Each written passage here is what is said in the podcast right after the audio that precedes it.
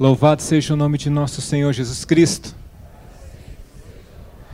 Uma alegria para mim estar voltando ao grupo de oração nesse ano de 2019, o meu primeiro grupo de oração esse ano. E após as férias, né? Me sinto renovado, revigorado para junto com vocês, junto com a família Boa Nova, com os membros, a gente iniciar um novo ano, que vai ser o melhor ano de todos os tempos na história da comunidade Boa Nova. Quem acredita nisso, diga eu. Amém. Vai ser mesmo. Vai ser um ano maravilhoso. Deus há de derramar essas graças sobre a nossa vida. Nós acabamos de cantar essa música que diz assim: Sou teu por inteiro, pastor da minha alma. É uma música que, que eu fiz agora no, no Retiro de Silêncio, onde, onde estive lá em com o Márcio lá em Taici. E quando a gente experimenta a moção do Espírito em nós, quando a gente experimenta a vida de Deus na nossa vida, não tem outra forma de dizer, foi isso que eu quis dizer na letra da música, né? Sou teu por inteiro, pastor da minha alma. E foi engraçado como surgiu essa música, porque foi depois de um dia inteiro assim, de de oração, foi o momento que eu saí para caminhar. E quando eu saí para caminhar, final da tarde, local que a gente fica lá em Itaici é um local muito bonito, né? Uma, um verde, um, uma natureza maravilhosa. Eu comecei a rezar, que o, o local nos inspira a oração, né? Eu comecei a louvar o Senhor pela minha vida e disse: Senhor, o Senhor é o pastor da minha alma. Espírito Santo, você é o pastor da minha alma. E vem ser todos os dias o pastor da minha alma. E aí foi nascendo a letra da música mediante uma caminhada. E aí foi vindo a letra, foi vindo a letra, e eu tive que correr para dentro do quarto para poder escrever, né? E saiu essa música. Mas para dizer para você o seguinte, quando a gente canta, né, sou teu por inteiro, pastor da minha alma, nós estamos querendo dizer na letra da música: Senhor, você deve ser o pastor da minha vida. Você deve governar a minha vida e você deve governar a minha história. Porque o pastor faz isso, né? O pastor ele governa as ovelhas. Você já viu o pastor tratar com as ovelhas? Né? A ovelha não faz o que ela quer. A ovelha não vai para o canto que ela quer. A ovelha ela, ela não, não faz a vontade dela, né? Mesmo porque o pastor que guarda a ovelha, ele governa a vida da ovelha por ela, porque ele sabe o que é melhor para a ovelha. Porque a ovelhinha ela é bobinha, né? Não sei se você já viu. Aqui a gente conhece mais na nossa região, né? Vamos falar no linguajar mortinense o carneiro, né? Carneiro. Ele é um animal que às vezes cai em buraco, se, se enrosca no meio do mato facilmente. É fácil o animal pegar, a onça pegar, é fácil. O carneiro, a ovelha, é um animal um pouco né, é, despreocupado, podemos dizer assim. E o pastor tem que estar o tempo inteiro zelando pela ovelha. Se você já viu é, onde se cria ovelha, você tem, você tem que colocar um aramado bem juntinho do outro, ou então é, uma cerca mesmo de, de tela para a ovelha não sair. Por quê? A ovelha ela é tão, às vezes, tonta que ela sai, gente, ela vai embora. E não lembra onde que ela vai. Aí ela cruza o asfalto, ela cruza as. Na hora que você vê a ovelha foi embora, nem sabe para onde está indo, mas está indo. Aí tem que o pastor atrás, né? Tem que ir o dono dela atrás. Então o pastor governa a vida da ovelha porque ele conhece os perigos, ele sabe onde estão os buracos, ele sabe onde estão os predadores, e ele quer preservar a vida da ovelha. O pastor não quer governar a vida da ovelha por governar, por ser um ditador, por ser alguém assim que fala: olha, é, eu quero governar a vida dessa ovelha porque eu quero fazer isso, eu quero fazer a minha vontade. Não. Fazer por fazer a minha vontade, não se trata disso. O pastor governa a vida da ovelha porque ele sabe o que é o melhor para a ovelha. E eu quero dizer para você e fazer uma pergunta já no início dessa pregação dessa noite. Você tem se deixado governar por Deus? Você que está escutando a gente pela internet. Né? Inclusive, dá um oi aí, né? vai interagindo com, com o pessoal aí no, no Face. Você tem deixado Jesus ser o Senhor da tua vida e governar a tua vida? Você tem deixado Jesus ser o pastor da tua vida? Você tem deixado o Espírito Santo, o seu pastor da tua alma, e deixado deixar o Espírito Santo governar a tua vida, a tua história? Ou você está governando a sua própria vida, a sua própria história? Às vezes, né, a gente está em Deus, a gente acha que nós estamos deixando Deus fazer a vontade dele na nossa vida, que nós estamos deixando o Senhor governar a nossa vida e muitas vezes nós não estamos. Às vezes a gente se engana em certas situações e acha que o Senhor está governando a nossa vida, mas não está. Eu contava para o pessoal que estava esse final de semana no Retiro de Silêncio, lá, lá no sítio, né? Estivemos esses três dias lá. Eu contava uma história de Santo Inácio, para justamente ilustrar isso. Vou contar rapidinho para vocês. Santo Inácio Loyola, né, o fundador é, dos jesuítas. Santo Inácio, quando ele se converteu, foi interessante a conversão dele, porque ele se achava o cara, ele era o dono da própria vida dele, né? Ele tinha grandes sonhos de ser um grande herói em guerras, de conquistar uma donzela. Isso foi na época 1500 e alguma coisa, né? Então, na Espanha, você imagina, né? Castelos, enfim, toda aquela pompa de reis, rainhas, princesas e Santo Inácio que então, então era só Inácio, não era santo ainda, né? Tinha todos esses sonhos. Até que um dia ele levou uma bala de canhão no meio da perna, ficou deitado durante muitos meses, teve que fazer várias cirurgias para se recuperar, muito difíceis. E durante esse período, Santo Inácio entrou numa reflexão profunda de vida. Ele tem toda uma história, não dá tempo de contar para vocês em detalhes. Mas, resumindo, ele começou a ler a vida dos santos, porque era a única coisa que a cunhada dele tinha lá na casa. E ele começou a ler através da leitura da vida dos santos, da, de um livro chamado Imitação de Cristo, que ele começou a ler também. Ele começou a, a se afeiçoar às coisas de Deus. Ele já era cristão. Ele já era cristão. Ele já era, inclusive, católico. Mas quem governava a vida dele mesmo ele sendo cristão e mesmo sendo católico, era ele mesmo. Era ele mesmo, não era Deus. Não era Espírito Santo, não era Jesus. Então, ele conta na história dele, ele mesmo narra esse, esse episódio. Santo Inácio vai se recuperando.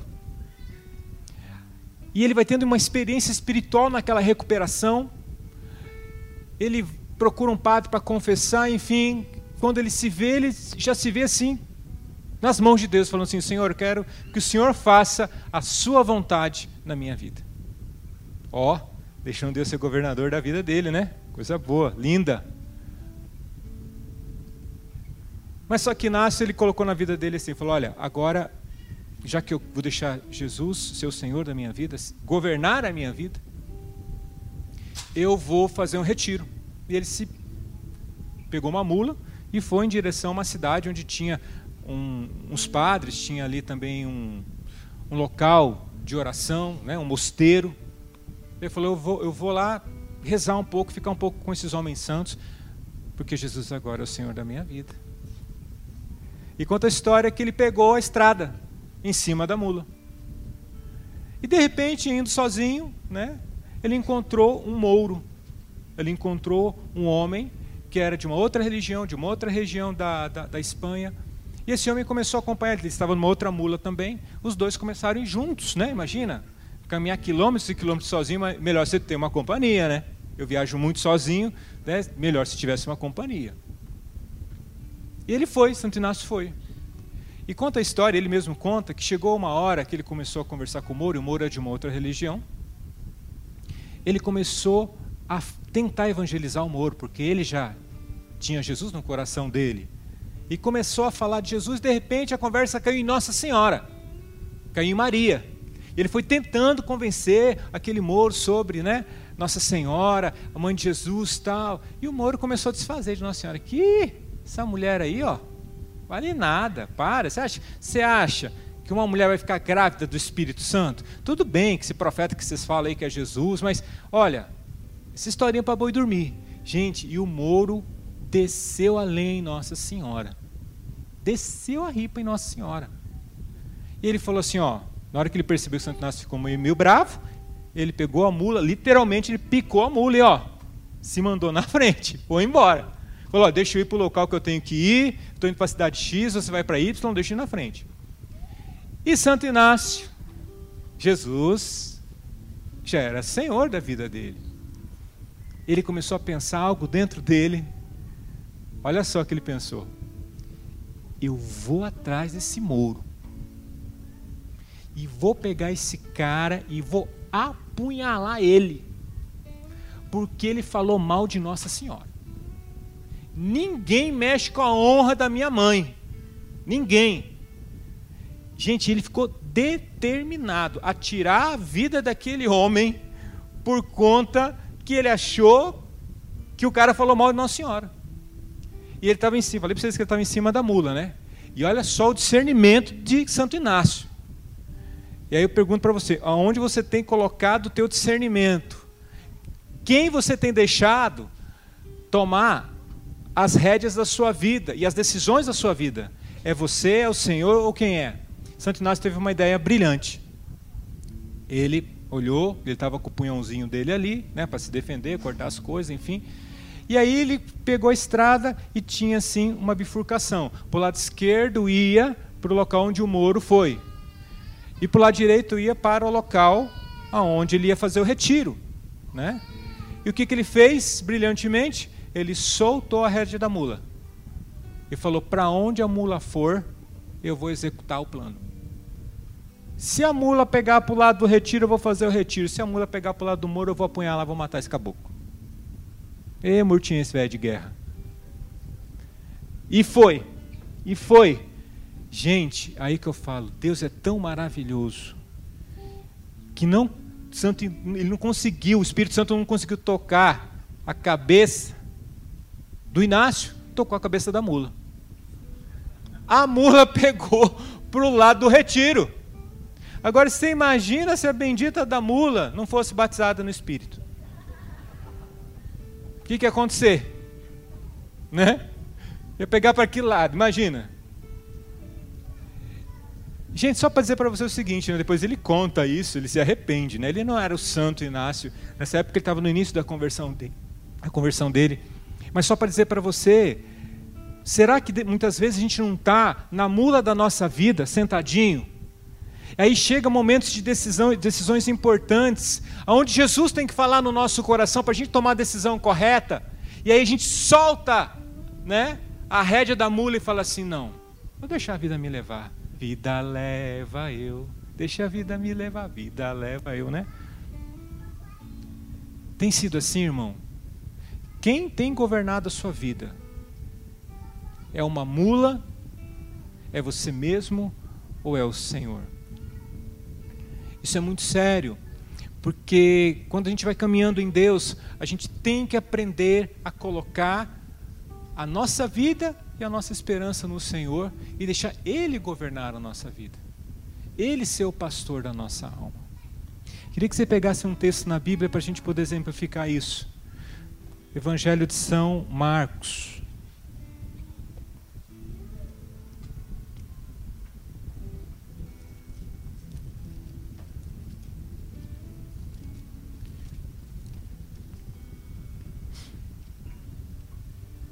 Desculpa, gente. Evangelho de São João. Evangelho de João. João no capítulo 1.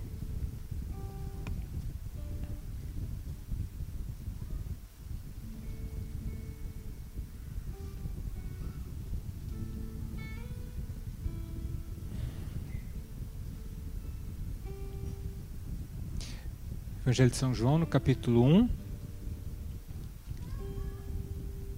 no versículo 43 em seguinte. diz aí. No dia seguinte, tinha Jesus a intenção de, de dirigir-se a Galiléia. Encontra Filipe e diz-lhe: Segue-me. Filipe era natural de Betsaida, cidade de André e Pedro. Filipe encontra Natanael e diz-lhe: Achamos aquele de quem Moisés escreveu na lei e que os profetas anunciaram. É Jesus de Nazaré, filho de José. Respondeu-lhe respondeu Natanael: Pode porventura vir coisa boa de Nazaré? Felipe retrucou: Vem e vê. Jesus vê Natanael, que lhe vem ao encontro e diz: Eis um verdadeiro israelita, no qual não há falsidade. Natanael pergunta-lhe: De onde me conheces? Respondeu Jesus: Antes que Filipe te achasse, eu te vi quando estavas debaixo da figueira. Falou-lhe Natanael: Mestre, tu és o filho de Deus, tu és o rei de Israel. Jesus replicou-lhe: Porque eu te disse que te vi debaixo da figueira, crês, verás coisas maiores do que esta. E ajuntou: Em verdade, em verdade vos digo: vereis o céu aberto e os anjos de Deus subindo e descendo sobre o filho do homem. Palavra da salvação. Aqui nós estamos no Evangelho de São João, bem no início do ministério público de Jesus. Jesus sai pelas vilas, pelas aldeias a pregar o Evangelho. E ele começa a escolher os discípulos e aqui tem uma coisa interessante. Não sei se você sabia. Jesus escolhe os seus discípulos numa época em onde os discípulos é que escolhiam o seu, o seu mestre. Nessa época era assim. Eram os discípulos que escolhiam o seu mestre. As pessoas viam os mestres pregando, principalmente na Grécia. Aquelas pessoas que tinham uma retórica muito bonita, né? que eram os grandes filósofos. Então, aqueles que se interessavam pela filosofia, por espiritualidade, escutavam aquelas pessoas falando: Nossa, aquele cara é bom, hein? Vou seguir aquele cara. E ia até lá, ia seguir. Mas com Jesus é diferente. É Ele que escolhe. Ele não deixa de ser escolhido. Ele vai e escolhe. Ele começa a escolher algumas pessoas. Ele escolhe Filipe. E Filipe vai até um rapaz, um homem chamado Natanael também chamado de Bartolomeu, é a mesma pessoa.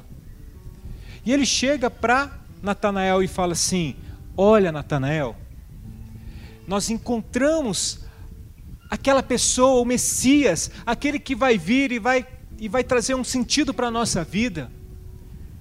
E Natanael estava numa fase, né? Como diz, eu demorei para entender depois, né? como diz a Maria Vitória e os adolescentes, o Arthur também me ensinou bastante, bad, tá bad, né? Tava malzinho, tava deprê. Natanael tava deprê, tava bad. Falou, ah, para, cara. Vem com essa historinha para boi dormir aí. Ou não, verdade, nós encontramos o cara. Ah, para. Tantos já falaram que são messias, etc e tal. Não, mas você, você, você tem que ver. Olha, quem que é o cara? É Jesus de Nazaré, o filho de José. O filho do carpinteiro, Natanael falou. O filho do carpinteiro. Ah, você está de sacanagem comigo. Espera aí. O filho do carpinteiro. Jesus, o filho do carpinteiro, aquele que a gente já até viu falar dele quando ele era criança e perdeu no meio da caravana, né? Aquele lá que se perdeu no meio. Jesus.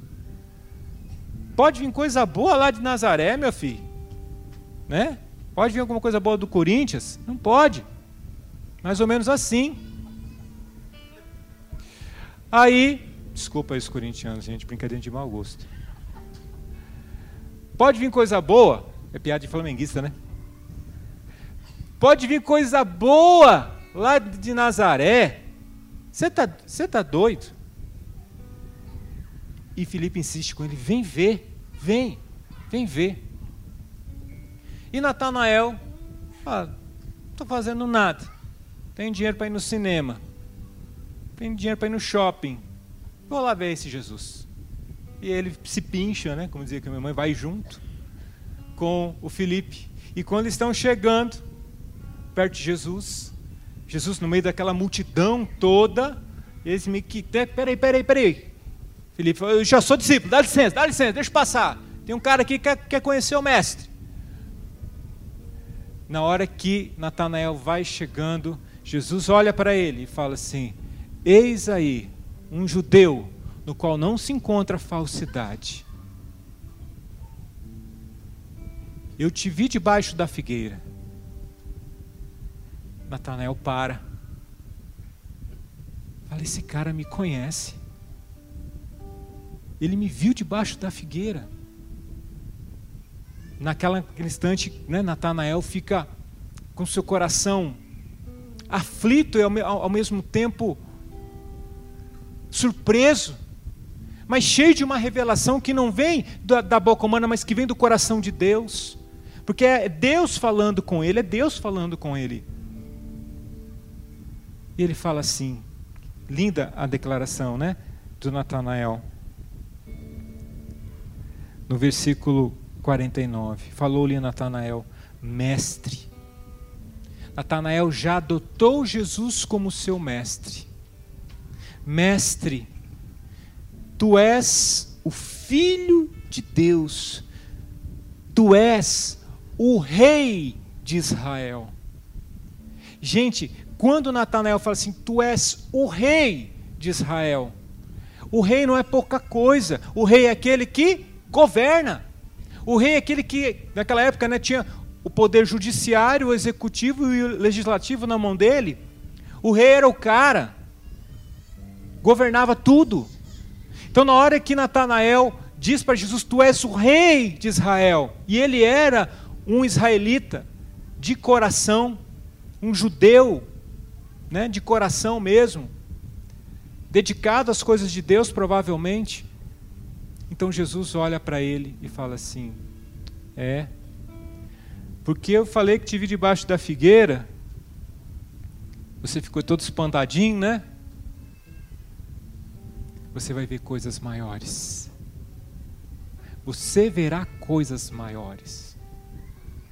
Natanael, fico, me, me coloco no, no, no lugar de Natanael. Jesus falando aquilo para ele, porque Jesus revelou para o próprio Natanael uma situação que ele vivia naquele momento. Jesus disse para ele que tinha visto ele debaixo da figueira. O que, que Natanael estava fazendo debaixo da figueira?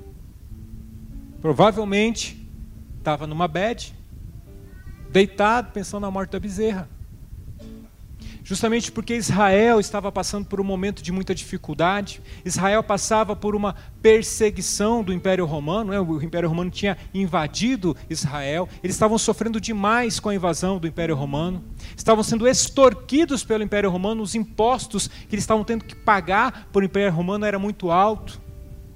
Então havia no, no, no meio, inclusive, dos judeus, uma corrupção generalizada Gente, o que a gente vê hoje de corrupção aqui no Brasil e no mundo não é de hoje. Isso sempre existiu. Onde houve pecado, desde quando o homem é homem, quando houve pecado, sempre houve isso. A corrupção era generalizada. E não havia mais assim na, na, na, cabeça das pessoas que estavam ali, um meio de conseguir sair daquela situação. E com certeza Natanael era o tipo de que falava, não, olha, nós vamos fazer isso, nós vamos fazer aquilo, nós vamos, nós vamos estar, nós vamos expulsar esses romanos daqui, a gente vai, né? Nós vamos conversar com o povo e vamos chamar aqueles que estão, que estão é, roubando a gente e vamos trazer para o nosso lado, etc. Natanael foi desses que era um judeu de verdade, que queria o bem do povo mas por mais que ele lutasse, por mais que ele fizesse, por mais que ele tentasse humanamente fazer as coisas, nada estava dando certo. Nada.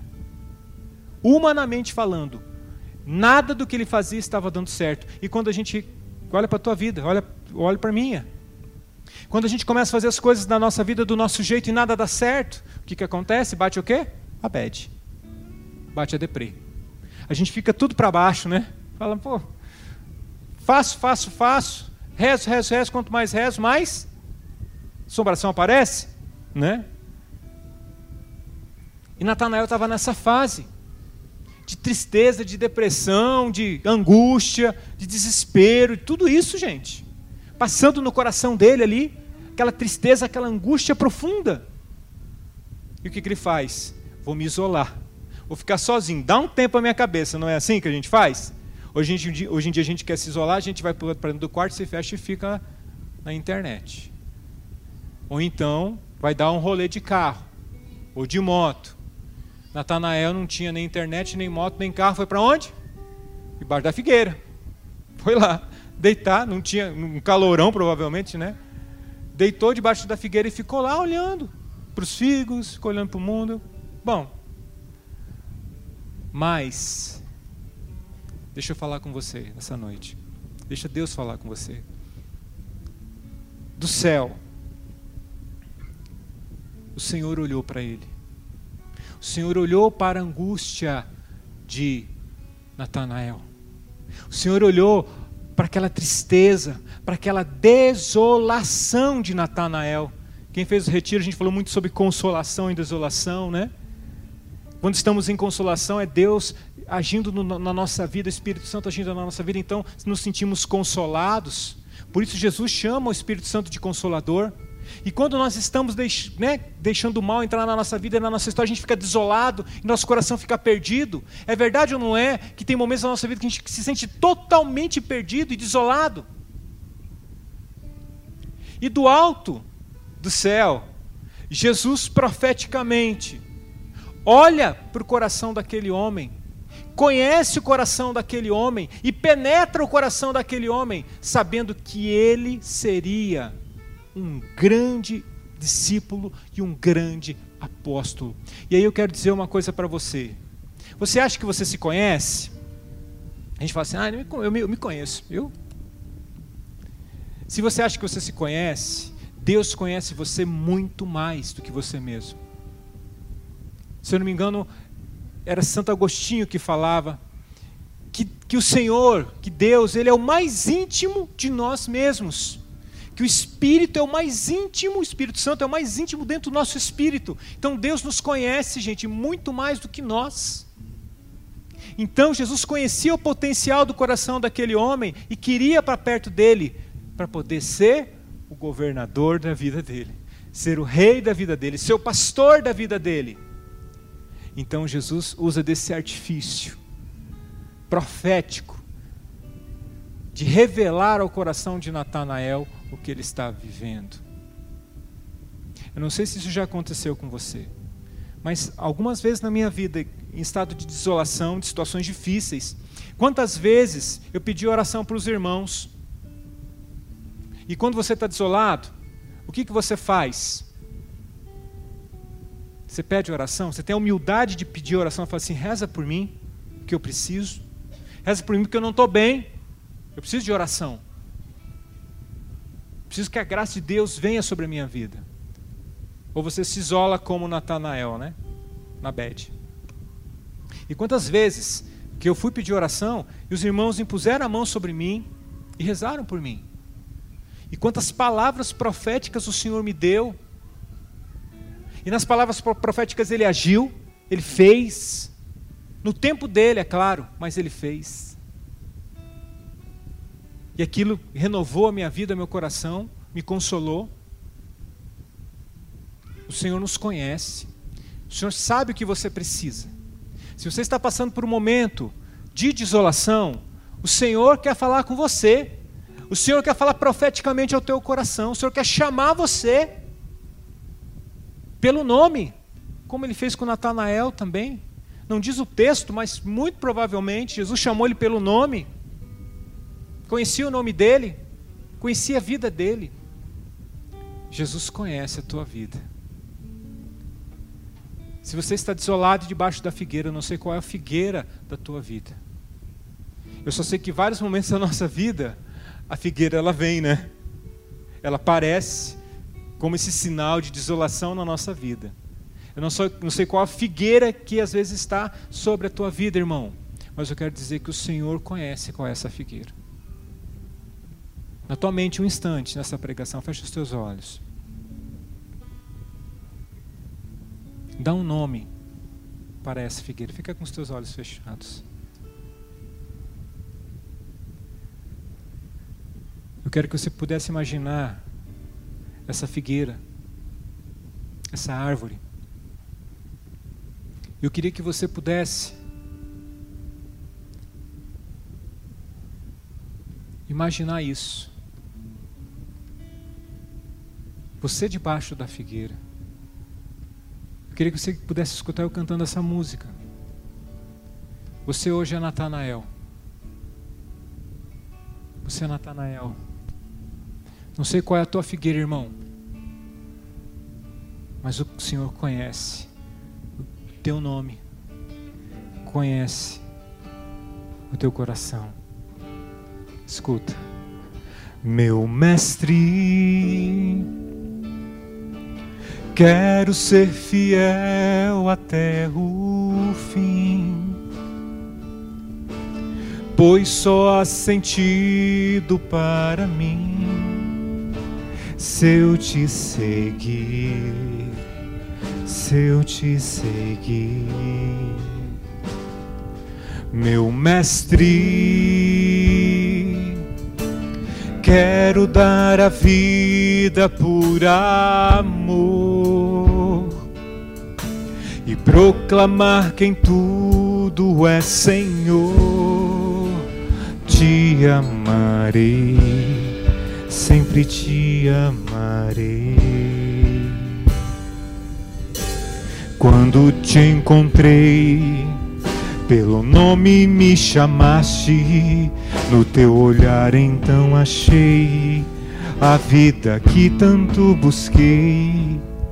Teu discípulo me tornei, para sempre me conquistaste. Uma missão agora eu sei, pra minha vida confiastes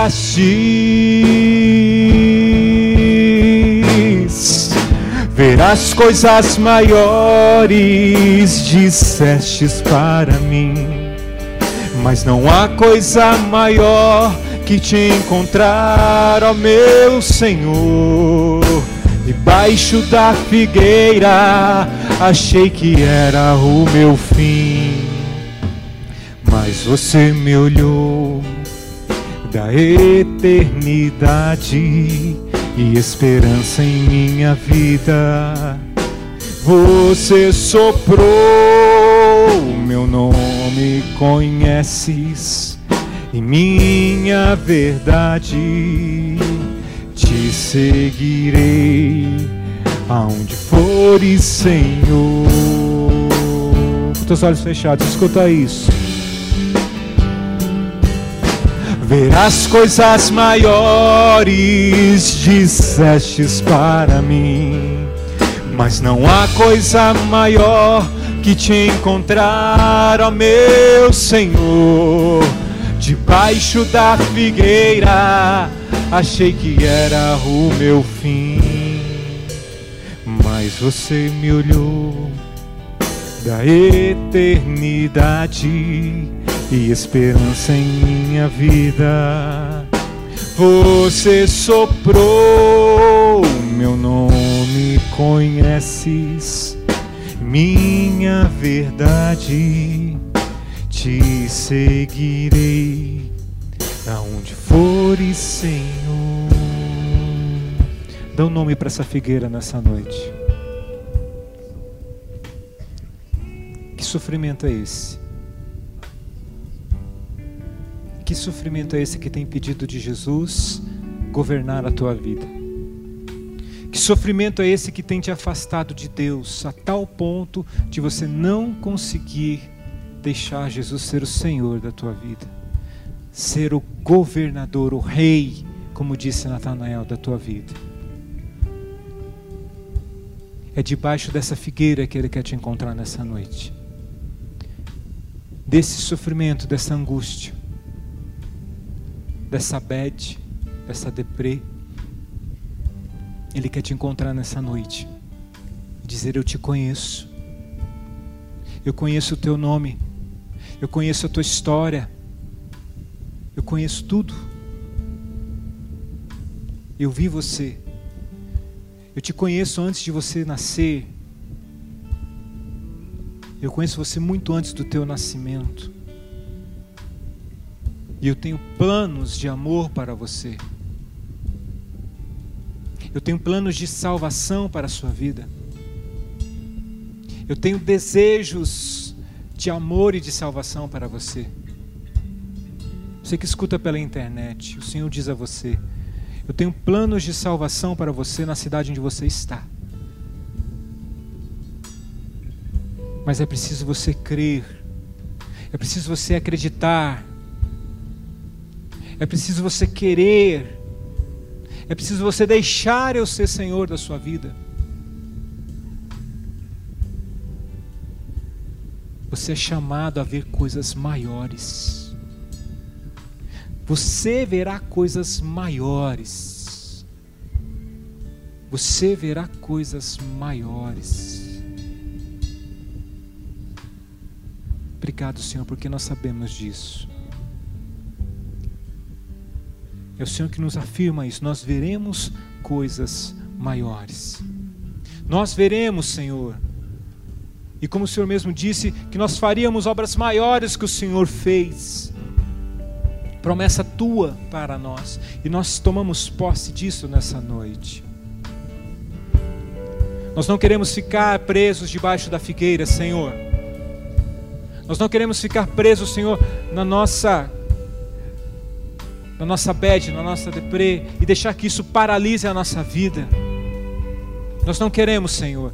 Nós queremos que o Senhor possa fluir com o teu espírito na nossa vida. Que o Senhor tome conta da nossa vida, que o Senhor seja o pastor da nossa alma, que o Senhor nos governe. Eu não posso ficar parado, Senhor, nas minhas dificuldades. Eu não posso, Senhor, ficar parado nos meus medos. Talvez a tua figueira seja o teu medo, filho. Sejam os teus medos. O Senhor não quer ver você parado nos teus medos. O Senhor quer que você avance, avance, avance. Ele conhece você e conhece o potencial que há em você. Ele sabe disso. Mas é preciso crer. Abre um instante seus olhos, olha aqui para mim um minutinho. Agora, quando nós estivemos em Itaici, eu levei todos os meus cadernos de oração. Tenho mais ou menos uns sete cadernos, onde desde 1994, boa parte da minha história está escrita em, em oração, em pedido, em súplica, em lágrimas, em agradecimentos. E eu fui abrindo, e eu contei para a Lucy, quando, quando, quando eu cheguei, partilhei com ela, porque tive a oportunidade, lá em Itaici, nesses dias parados lá, de abrir esses cadernos e ler. Teve um dia que eu fui fazer a leitura desses cadernos, no meio das catacumbas lá dos, dos, dos jesuítas. Que lá em Itaici tem uma igreja linda, grande, e, e tem, muitas capelas, né? Então, assim, muitas capelas para você poder rezar, além da natureza. E você desce uma escada na igreja, e aí você passa assim, do lado tem os túmulos das pessoas, vários, né? Jesuítas que já morreram, que foram, estão enterrados ali. Tem gente que tem medo dos mortos, né? Eu gostava tanto de rezar com os mortos, gente. Passava assim, dava um oi para eles. E aí ia rezar no Santíssimo, que é ao lado para mim, uma das capelas mais lindas de Taici. Aqui tinha o epitáfio, né, dos, dos as pessoas enterradas. E aí você ia aqui assim, tinha um pequeno tablado como aqui, no centro uma pedra redonda. E no meio da pedra, um buraco. E no meio do buraco, e no meio do buraco estava ali o Santíssimo Sacramento. E eu tive a, a, a graça de um dia à noite, dia até esse local, não tinha ninguém, né? E fiquei ali sozinho. Eu, os mortos ali e Jesus. E comecei a ler os meus diários. Se eu fosse juntar esses diários, transformar num livro, eu daria o nome do livro de Lamentações de Naor. Que o homem lamurioso que eu era. E eu ali, gente, fui vendo, falei, meu Deus. Falei, Jesus, como que você me aguentou tanto tempo? Era só lamúria. Ai, Jesus, porque olha, a comunidade não está indo para frente por causa dos outros. Eu estou fazendo a minha parte, os outros não estão fazendo e não sei o que, tá, tá, tá, tá, tá, tá, e, e, sabe? E lamúria, e lamúria, e choro, e lágrima, e choro, e lágrima, e choro, e lágrima. De vez em quando, depois de uma, a cada 15, 20 folhas, tinha um Jesus obrigado. Te louvo, te agradeço. A cada 15 ou 20 páginas. Mas o restante era lamúria. E eu fui percebendo que a lamúria começou eu comecei, disse para vocês que comecei a escrever em 94, foi quando eu terminei com a Lucimara. A gente terminou o namoro, né? E aí, no meio do nosso término do nosso namoro, descobri que ela é a mulher da minha vida. E adivinha o que aconteceu? Lamúria, do começo até o fim. Eu li lá, Marcinho, até, eu escrevi que até padre eu queria ser. Está lá escrito. Até padre eu queria ser. Falei que ia embora de Campo Grande, não sei o que, tá, tá, tá. Uma série de coisas. Tá, tá rindo lá no fundo. Mostrei para ela, nós lembramos essa passagem da nossa vida. E aí, né, olhando as minhas lamúrias, eu olhei para Jesus ali e falei: Jesus, quanto tempo você me aguentou, né? E no meio disso, Jesus falou para mim assim: Eu te conheço, eu te sustentei todo esse tempo. Cada página dessa, de tristeza, de angústia, de choro, de decepção, quanta decepção eu coloco ali. Eu estava com você. Eu conheço a tua figueira. Eu conheço você. E foi aí que surgiu essa música que a gente acabou de cantar conheço você, filho. Conheço o que é dentro do teu coração. E depois, vendo isso, veio uma consolação, gente, no coração, né? Que a gente fala muito, a gente diz consolação e desolação, né? Tava, tava desolado, vi uma consolação no meu coração. Falei, eu vou, vou continuar a rezar. E comecei a imaginar assim, como, como, como que você, vai ser o céu, né? A gente no céu. Saí de lá, daquele momento de oração, subi tem um terraço bonito lá em Itaici, subi no terraço e fiquei sentado no, no, no terraço. Gente, aqueles tem, são 150 pessoas mais ou menos, né, Marcinho? Está fazendo retiro, né? E dali, daquele terraço meio escuro, assim, eu olhava assim, estava vendo um dos, dos pátios internos, e aí passou uma freira, assim, falei, puxa Jesus, que bênção, né? A vida consagrada na tua igreja. Quanto tempo eu fiquei me lamuriando, tem que louvar um pouco, né? Comecei a agradecer, falei, que bênção a vida consagrada. Te louvo porque de repente até essa freira um dia vai estar no céu junto comigo, né? Aí tinha um quarto, segundo andar, estava olhando e olhei, tinha um padre sentado, escrevendo, fazendo que liturgia das horas também. Eu olhei assim, vi o padre, falei que bênção, né? Isso aí também vai estar no céu junto comigo. Se ele for fiel até o fim, se ele deixar ser governado por você, né? Vai estar lá também. Aí, gente, é interessante lá que a gente via, né, Marcinho? freira de tudo quanto era tipo de véu. Era véu grande, era véu curto, era véu menor, era véu menor, era branco, era preto, era azul, era cor de rosa. E foram passando o povo ali, né, embaixo. Aí aquela ali também vai, aquela do véu preto vai, aquela do véu azul vai. Aí de repente quem que passa lá embaixo? O Marcinho. Eu pensei assim, Jesus, será que ele vai ou não vai? Olhei, ele, para variar, com a mochilinha dele embaixo. Indo tomar lanchinho, Marcinho, que eu vi, sendo naquela barraquinha ali do, do café, dos doces da noite lá. Só para dizer para você o seguinte. Nessa noite Jesus falava para mim, né? Entre as várias reflexões. Vinte e poucos anos você teve muitas figueiras sobre a sua vida, mas você nunca parou de caminhar. Nunca deixe de caminhar. Nunca pare, seja fiel.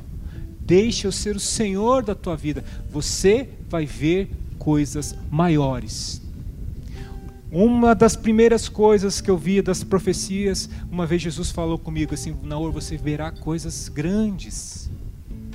Na época que a comunidade estava com meia dúzia de pessoas, nem aqui nós estávamos, nem em sede, não tinha nada. Jesus falava: Você vai ver coisas grandes. E hoje eu digo para você, hoje eu tenho a graça de ver coisas muito, muito grandes na minha vida, que não se trata do tamanho da parte física da comunidade, o número de coisas ou de pessoas, mas eu tenho visto pessoas se converterem, pessoas voltarem para Deus, famílias restauradas. Tenho visto jovens voltarem para o coração de Deus. Tenho visto coisas grandes, gente. Porque durante todo esse tempo, Jesus me deu força para não deixar que as figueiras da minha vida, os problemas, as histórias, me cubram e me impeçam de caminhar. Você tem decepções, filho? Eu também tenho. Se eu te mostrar os meus cadernos, você vai ver quanta decepção que eu tenho, que eu já tive na vida. Essa semana eu tive uma decepção muito grande, muito grande. Mas eu falei, Senhor, não vou me deixar bater, não vou. Relembro essas histórias, volto no passado, não vou deixar decepções me abaterem mais, não vou. Vou caminhar. O Senhor conhece a minha figueira, o Senhor conhece o meu nome, o Senhor conhece a minha história. Então eu quero convidar você nessa noite a você olhar para a tua história. Olhar para as figueiras que te cobrem e não deixar que essas figueiras impeçam você de caminhar. Que impeçam você de deixar Jesus ser o Senhor, o Rei da sua vida. Comecei dizendo, né, na pregação, que nós temos que deixar Jesus ser o governador da nossa vida, o pastor, o rei. E essas coisas, essas figueiras da nossa vida, da nossa história, não podem nos impedir, jamais. Vamos ficar em pé. São Paulo dizia assim: nem a morte, nem os abismos, nem o céu, nem a terra, nem as potestades, nada poderá me afastar do amor de Deus que está encerrado no coração do seu filho, Cristo Jesus.